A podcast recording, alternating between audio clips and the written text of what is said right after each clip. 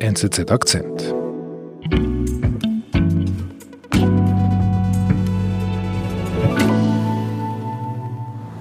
These are capitalist businesses. They're trying to make profits for their shareholders. And what I do is not about making money. Your, your interest has to be in bringing some of these companies to justice. Das ist Fami Kadir, quasi der weibliche Robin Hood der Wall Street. Mit ihrem Hedgefonds wettet sie gegen betrügerische Unternehmen. Christoph Leisinger, Börsenkorrespondent in New York. Jetzt musst du mir etwas erklären. Hedgefondsmanager, die versuchen doch mit richtig viel Geld richtig viel Kohle zu machen. Und jetzt bezeichnest du in deinem Artikel Fami Kadir als weiblicher Robin Hood der Wall Street. Das geht für mich nicht zusammen. Wie, wo, wo siehst du den Widerspruch? Ich meine, äh, man kann doch auch mit guten Dingen gutes Geld verdienen. Wo ist der Widerspruch?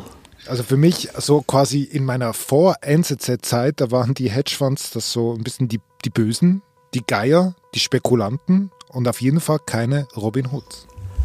Das stimmt, so werden sie oft dargestellt. Aber es gibt sehr viele Hedgefonds mit sehr unterschiedlichen Stilrichtungen. Und die ursprüngliche Form eines Hedgefonds, die hat ihren, absolut ihren Sinn und die macht was Gutes, die bereinigt den Markt und sorgt für Korrekturen von Fehlentwicklungen zum Beispiel. Also was heißt, sie, sie macht was Gutes und bereinigt den Markt? Das, das, das tönt für mich immer noch nach Haifisch. Was macht die Famikadia gut? Die entdeckt zum Beispiel Unternehmen, die sich völlig falsch verhalten, die sich falsch verkaufen, die nicht so viel wert sind, wie, wie, wie sie an der Börse äh, umgehen und wettet sogar gegen sie äh, und äh, verdient auf diese Art und Weise ihr Geld. Mhm. Sie ist sogar aufgetreten in der Netflix-Serie Dirty Money. Short sellers tend to get a bad rap because we say a lot of things that people don't want to hear. Und in Dirty Money, da geht es genau um solche Dinge, um Falschbuchungen, um korrupte Manager und um Wertpapierbetrug und so weiter. There are a lot of people who don't like me, but Wie hat sie denn das geschafft, diesen Auftritt in Dirty Money? Ja gut, das war ihr erster großer Fall sozusagen, mit dem sie bekannt worden ist. Und das war ein Pharmaunternehmens, äh, Pharmaunternehmen namens Valiant. With Valiant Pharmaceutical. Valiant planted a foreign flag to save money as a way to skip. Und äh, Valiant hat wirklich eine sehr äh, rude Strategie verfolgt. Die haben kaum oder nur wenig Geld äh, investiert in Forschung und Entwicklung, sondern haben einfach andere Firmen übernommen, mit, äh, von denen sie wussten, die haben gute Medikamente und haben nach der Übernahme einfach äh, die Preise erhöht und zum Teil unverschämt stark. Und Kadir hat das erkannt. Kadir hat das erkannt und hat dann praktisch bei ihrem ersten Hedgefonds, für den sie gearbeitet hat, massiv gegen diese Firma gewettet. Und diese Wette ist auch aufgegangen, weil der Aktienkurs ist dann richtig abgestürzt und äh, ja, das hat einen riesen Profit gebracht. Was heißt das eigentlich dagegen gewettet? Das ist das sogenannte Short Selling. Short Selling, da leiht sich praktisch ein Anleger oder ein Hedgefondsmanager, in diesem Fall äh, leiht sich die Aktie von äh, normalen Anlegern, verkauft die Aktie dann im an der Börse zu dem Preis, zu dem sie gerade äh, gehandelt wird und geht davon aus, dass der Kurs fällt. Und wenn der Kurs dann fällt, dann kann sie später günstiger zurückkaufen und die Differenz zwischen hohem Verkaufspreis und günstigem Rückkaufspreis, das ist praktisch ihr Gewinn oder ihr, ihre Rendite. Also das heißt, Fami Kadir erkennt irgendwie einen Missstand und macht gleichzeitig Geld damit. Genau, so ist es. Und das war ja jetzt äh, vor einigen Jahren. Es gibt eben diese Netflix-Serie. Ähm, was macht sie heute?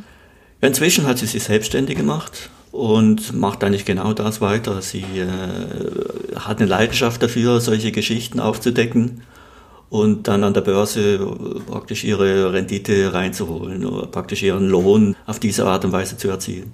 Und hat sie wieder Skandale entdeckt? Ja, das letzte große Ding, bei dem sie dabei war, das war Wirecard, die deutsche, der deutsche Zahlungsdienstleister Wirecard. Und da war sie auch ganz äh, vorne und satt dabei. Wir sind gleich zurück. Wenn wir bei der NZZ über Ideen streiten, dann bitte richtig. Mit offenem Visier und klarem Verstand. mal laut und leidenschaftlich, mal mit feiner Klinge und spitzer Feder.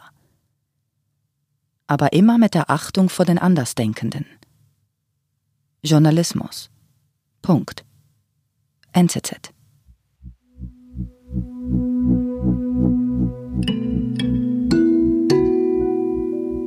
Also was heißt das jetzt vorne dabei? Das heißt, auch sie hat das noch viel früher bemerkt, dass da bei Wirecard etwas falsch läuft? Sie hat das relativ früh bemerkt, weil sie hat mit ihrer Kollegin, sie arbeitet im Zweierteam, die haben schon so viele Firmen angeschaut, dass sie, wie sie selbst sagt, sie kann manchmal schon förmlich riechen, wenn irgendwas nicht stimmt. Also wenn sie die Manager eines Unternehmens seltsam verhalten, wenn die äh, Bilanzkennzahlen nicht vergleichbar sind oder aus dem Rahmen fallen im Vergleich mit anderen Firmen in derselben Branche. Und solche Indikatoren schaut sie sich oder schauen die sich dann zusammen an. Also einfach, dass ich das nochmals richtig verstehe. Ihr Geschäftsmodell ist, sie erkennt eine Firma, bei der etwas faul ist, dass das nicht gut kommt, wettet gegen diese Firma und macht am Ende Profit. Im Prinzip ja. Allerdings muss man sagen, dass sich das einfacher anhört, als es in Wirklichkeit ist, weil als Einzelner kann man ja am Markt kaum was bewegen. Das heißt, es ist eine erhebliche Überzeugungskraft nötig, um den Markt oder wesentliche Marktteilnehmer davon zu überzeugen, dass es wirklich so ist. Und erst dann fällt normalerweise der Kurs. Und erst dann kann sie praktisch profitieren. Das heißt, sie geht immer das Risiko ein, dass sie gegen jemand wettet, wo dann die Wette nicht aufgeht. Da muss ja irgendwie viel Ideologie drinstecken und auch viel Energie. Was treibt Famikadir an? Das habe ich mich natürlich auch gefragt. Und äh, ich meine, der Wirecard-Skandal, der hat ja unglaubliche Wellen geschlagen. Und in dem Zusammenhang habe ich mir dann überlegt, oh Mann, es wäre doch mal schön, mit der Frau zu reden und äh, oder sie erzählen zu lassen, wie sie äh, auf dieses Unternehmen gekommen ist, was sie überhaupt bewegt und wie sie, wie sie so tickt, kann man sagen. Und daraufhin habe ich äh, natürlich versucht, an sie heranzukommen. Kriegt man da einfach einen Termin? Genau, nach einem halben Jahr habe ich dann noch einen letzten Versuch gemacht. Äh, eigentlich hatte ich schon aufgegeben und dann hat es aber plötzlich spontan funktioniert haben wir einen Termin ausgemacht in, äh, in einer Bar in Midtown Manhattan. Ja, da kam sie dann. I mean, how how comes that you are in this position you are in now? How comes that you are? War wirklich äh, spannende Geschichte. Ich meine, sie kommt ja, ihre Eltern kommen ursprünglich aus Bangladesch und das erklärt auch, wie sie, wie sie so tickt, würde ich mal sagen. Also sie erzählt dann von sich, dass sie halt konservativ äh, erzogen worden ist, äh, mit äh, humanistischem Hintergrund. I would say the way I was raised and my system of values is very humanistic or liberal arts, whatever you want to call it. I just und äh, sie glaubt eigentlich an das Gute, wie sie selbst formuliert.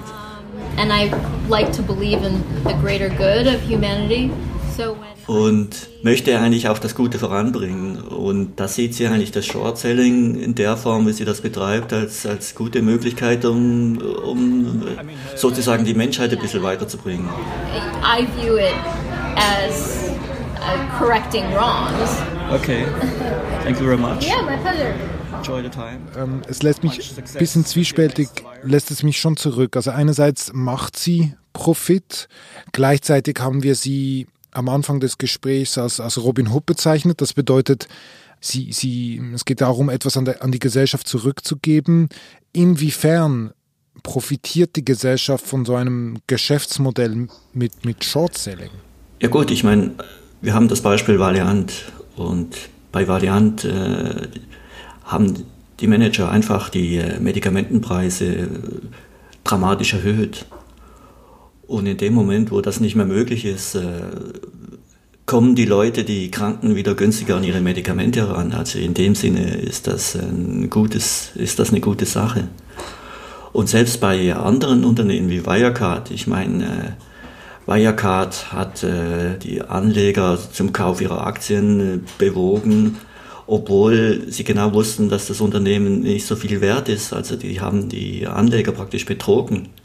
Und ich meine, das Schlimmste, was man machen kann in unserer Gesellschaft, das ist Betrug. Also äh, Pharmikatier macht nichts anderes als Betrüger aufzudecken. Und äh, Eigentlich wäre das die Funktion der Polizei, von daher, wieso soll sie nicht davon profitieren?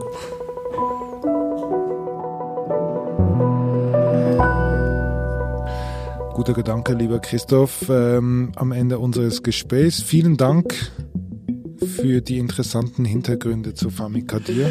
Ja dann, tschüss, hat wieder Spaß gemacht. Bis zum nächsten Mal sozusagen.